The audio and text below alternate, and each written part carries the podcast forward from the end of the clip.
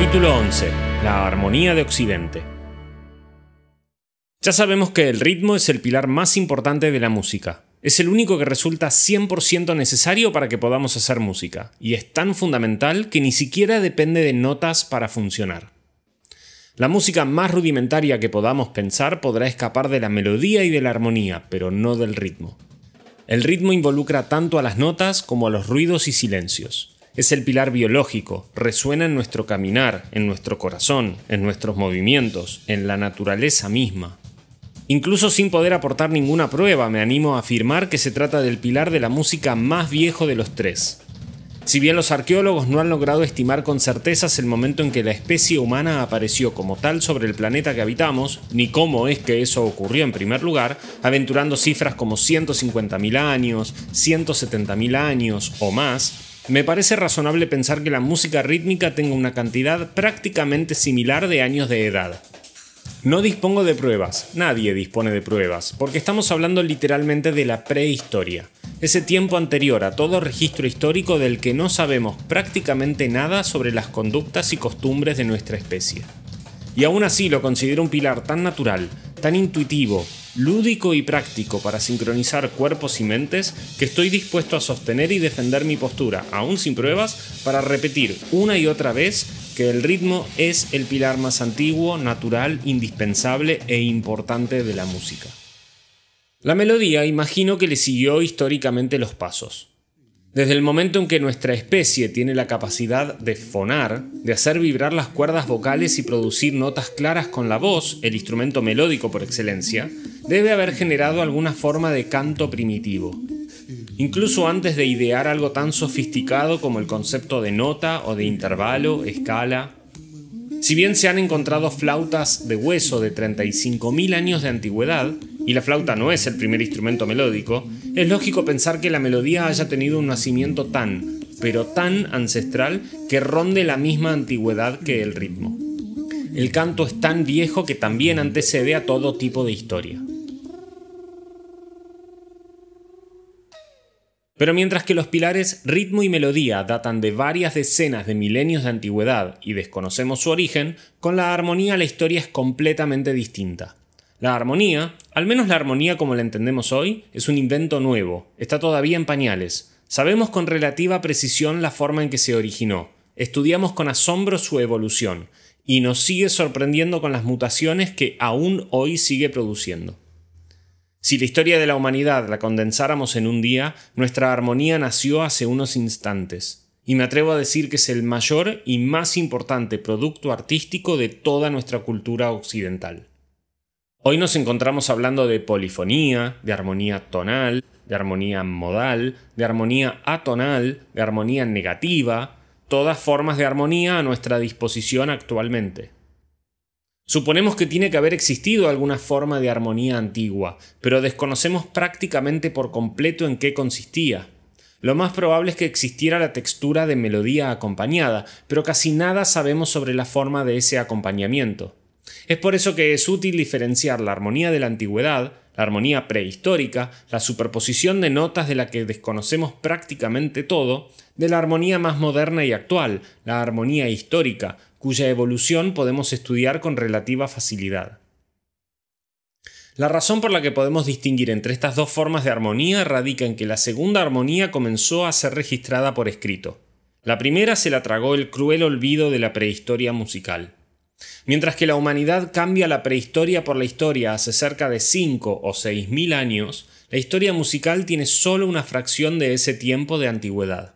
Podemos repasarla brevemente de la siguiente manera.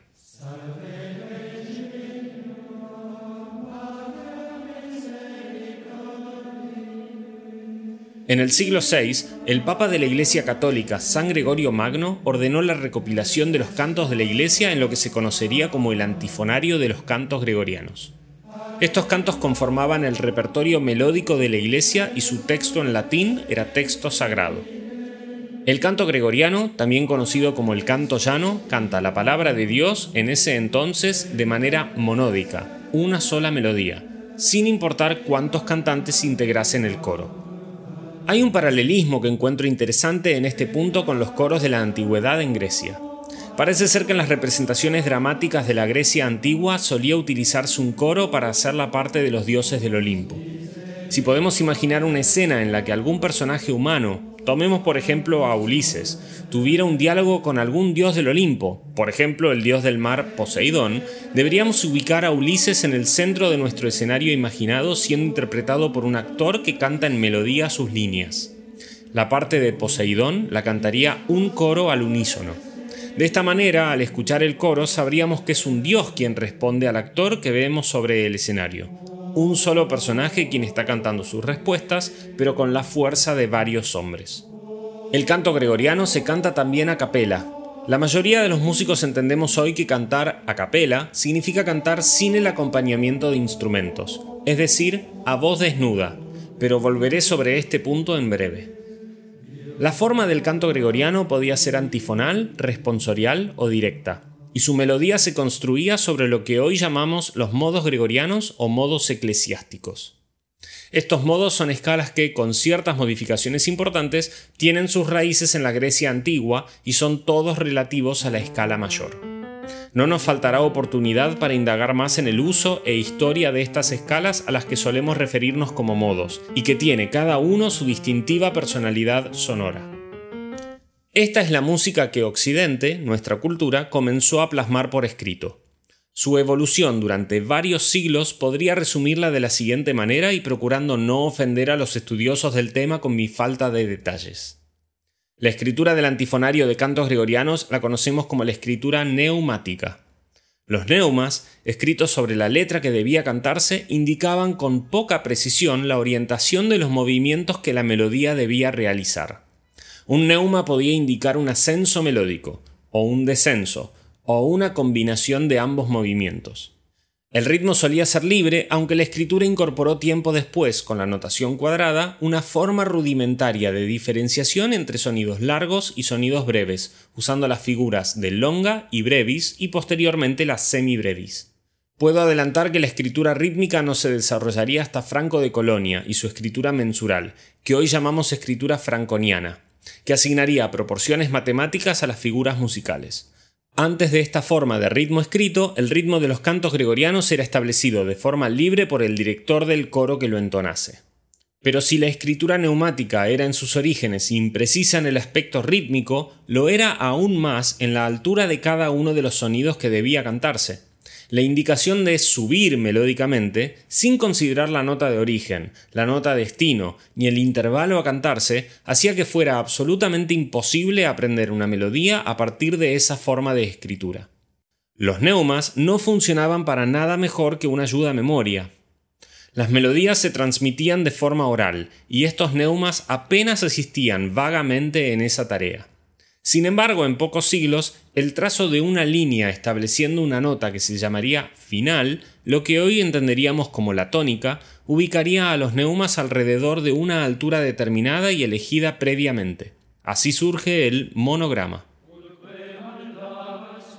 Guido Mónaco, el monje benedictino de Arezzo en la Toscana italiana, es a quien se le atribuye no solo el nombre de las notas que usamos actualmente, sino también el desarrollo de este sistema de escritura que involucraba líneas paralelas horizontales y hasta claves, desarrollando un tetragrama, cuatro líneas paralelas y equidistantes, precursor directo de nuestro actual pentagrama. Guido propondría que la primera línea inferior se dibujara con rojo, a la que le pondría la clave de Fa para asignarle esa nota. La tercera línea se pintaría de amarillo y representaría a Do, la dominante de Fa. Y si bien los colores no perduraron en la historia, la idea de asignarle notas a cada línea y cada espacio la usamos hoy en día y lo considero el sistema de escritura más universal de nuestra especie en la actualidad. Vale aclarar que Guido, siendo un monje muy pedagógico, intentaba dar con la mejor forma de replicar una melodía con precisión en sus notas y el tetragrama fue solo uno de sus intentos. La llamada mano guidoniana, que asignaba las notas del gamut, básicamente el conjunto de todas las notas que se utilizaban en aquel entonces. A cada falange de nuestra mano fue otro de sus experimentos. Quizás este sea un buen punto para diferenciar el rol que el director del coro realizaba en ese entonces del que realiza un director de coro hoy en día y así podríamos comprender la utilidad de la mano guidoniana. Mientras que en la actualidad los roles principales del director coral consisten en coordinar a todas las voces sobre un tiempo común, tenga o no fluctuaciones, a la vez de realizar ajustes de interpretación y la producción de matices, el director de coro medieval debía además indicar la nota que el coro, monódico, debía cantar. La altura de sus dedos y los movimientos de sus manos podrían haber sido un sistema de alguna escasa utilidad, pero sin dudas la mano guidoniana estaba dotada de una exactitud que hasta ese momento no tenía rival, ya que cada pliegue de la mano, los que unen las falanges, las puntas de los dedos, cada parte de la mano representaba una nota diferente del gamut, y podía diferenciarse una nota señalando una u otra parte de la mano. Aún así, el tetragrama fue el sistema que perduró más en nuestra historia, y lo encontramos en la Europa del siglo XI. La quinta línea comenzó a añadirse en el siglo XIII, pero su incorporación no fue tan rápida universalmente hablando. Algunas regiones la adoptarían solo unos siglos después.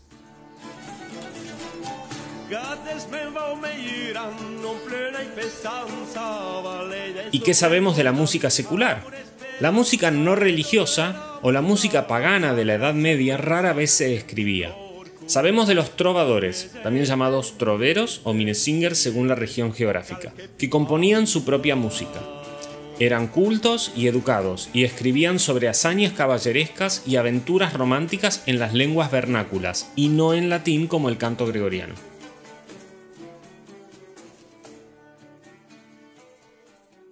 Sabemos de los juglares, que eran ambulantes y actuaban como entretenedores para el público.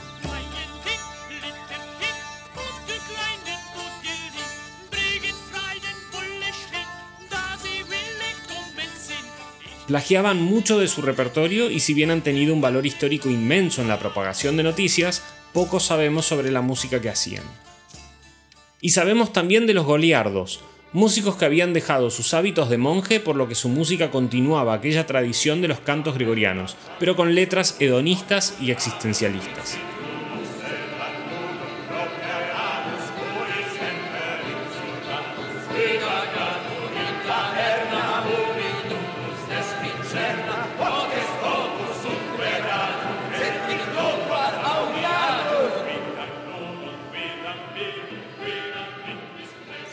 Poco de la música secular se ha conservado y la tendencia, nuevamente, era monodía.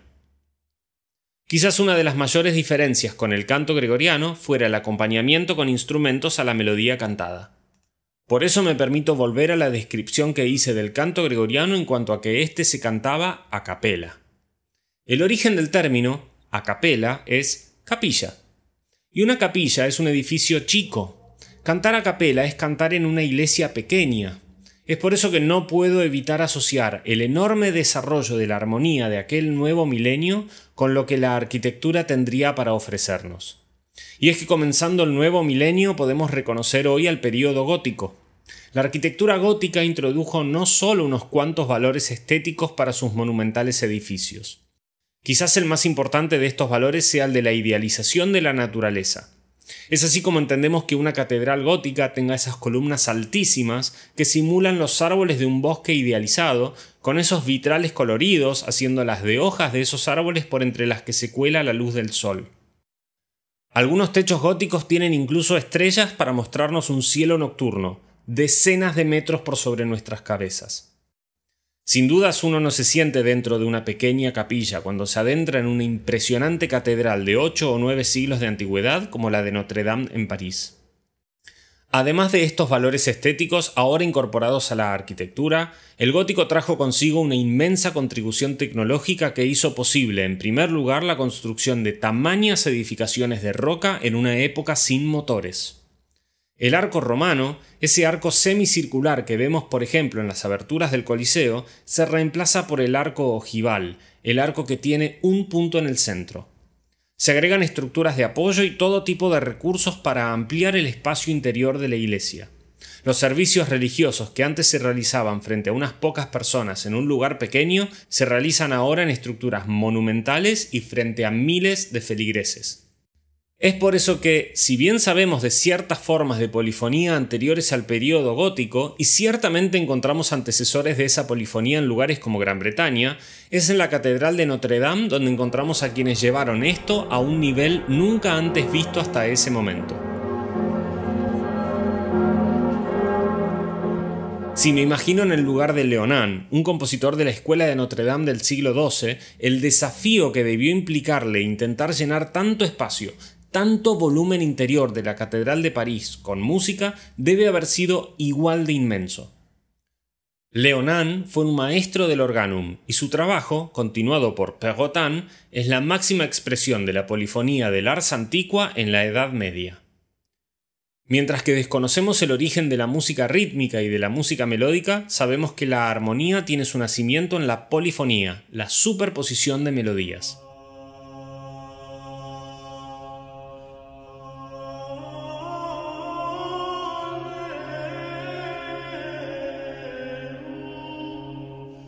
Al canto gregoriano se le sumó el organum, una línea melódica secundaria con poco movimiento, a veces funcionando como una nota constante, que hoy llamaríamos nota pedal, a veces a intervalos de cuartas o quintas paralelas.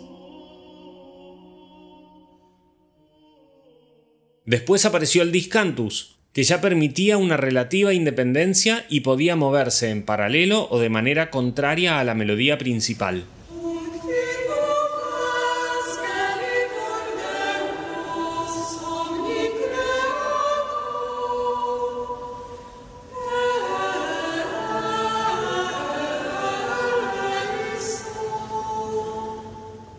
La superposición de melodías, combinada con el desarrollo de la escritura musical e incentivada por la ampliación de los monumentales espacios arquitectónicos góticos, resultó ser la caja de Pandora de donde ha brotado toda la creatividad musical de Occidente desde ese entonces.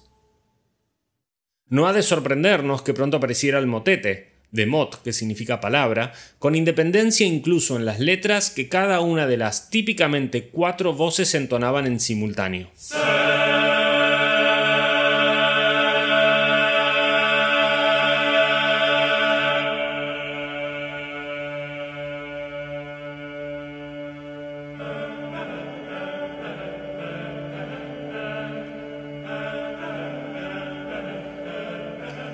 Es por eso que para el final de la Edad Media, tras el tratado escrito por Philippe de Vitry, dando comienzo al periodo Ars Nova, e incluso adentrándonos en el siguiente periodo artístico, el Renacimiento, encontramos dos formas principales de polifonía. Por un lado tenemos el contrapunto. En esta forma de superposición melódica, cada melodía tiene su relativa independencia.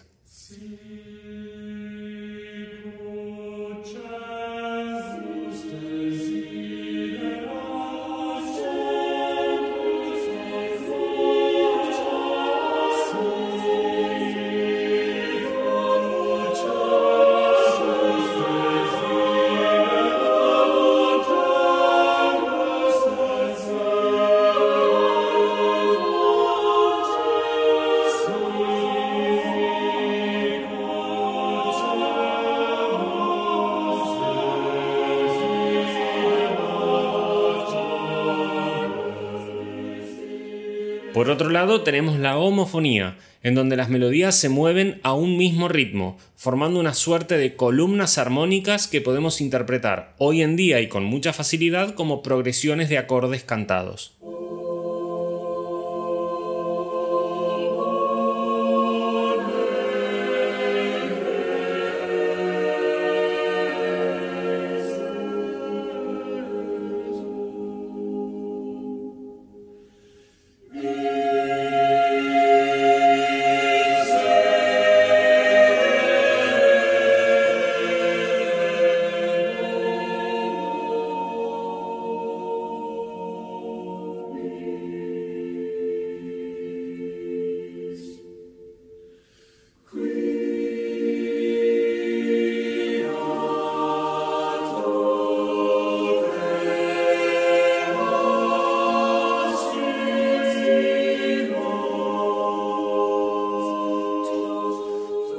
Estoy seguro que nuestra actual concepción de la armonía como el eje verticalista en la música resuena con esa forma de polifonía que ya tiene unos cuantos siglos, pero varios milenios de edad menos que los otros dos pilares de la música. La armonía hace tiempo que dio sus primeros pasos, pero cada tanto nos recuerda que todavía está en etapa de crecimiento. Así es como hoy vemos distintas formas de armonía y los puntos históricos en donde comenzaron a desarrollarse. La primera forma de armonía, como ya dije, es la polifonía, la superposición de melodías. Y esta polifonía continuó siendo modal por un tiempo. Se construía a partir de melodías compuestas sobre los modos gregorianos. Pero para el comienzo del periodo barroco en el siglo XVII, la tonalidad ya está establecida, con el desarrollo de la armonía tonal, también llamada armonía funcional.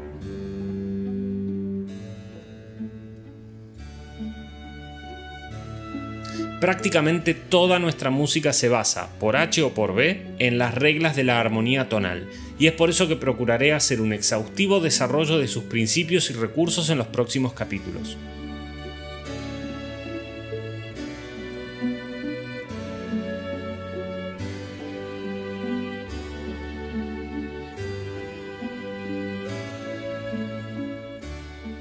Expandida progresivamente con el correr de los años, la armonía tonal se desarrolla con picos de creatividad tanto en el periodo clásico como en el romántico.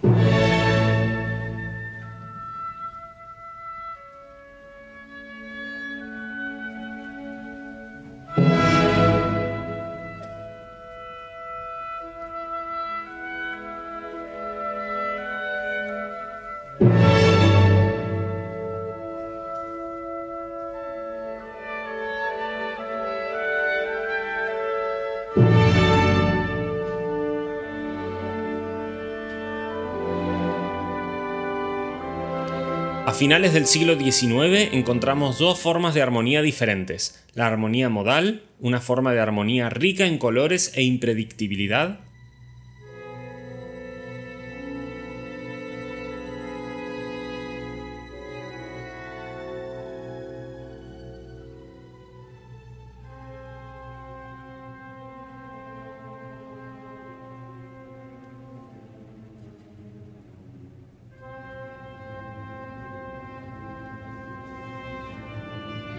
y la armonía atonal, una suerte de némesis de la armonía tonal.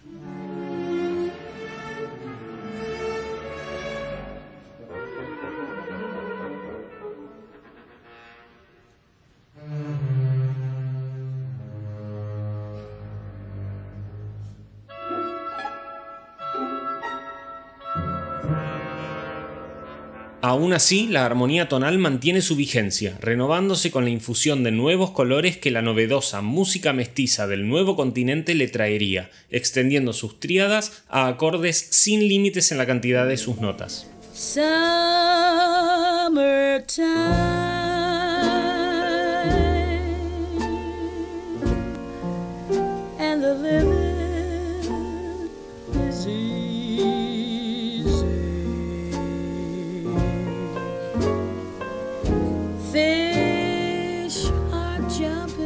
¿Y qué decir entonces de la armonía negativa, en donde las reglas de la armonía tonal se ponen en un espejo cuidadosamente ubicado en un ángulo exacto para reflejar cada una de sus notas y de sus acordes con una óptica diferente?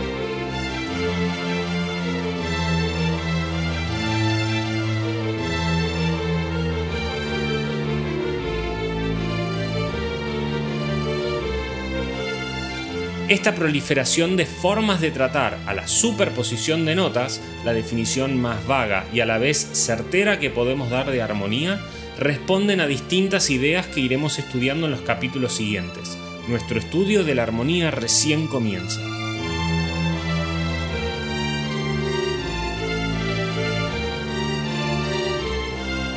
Si te gustó este podcast, podés buscarme en Instagram, YouTube y TikTok como Chufi31.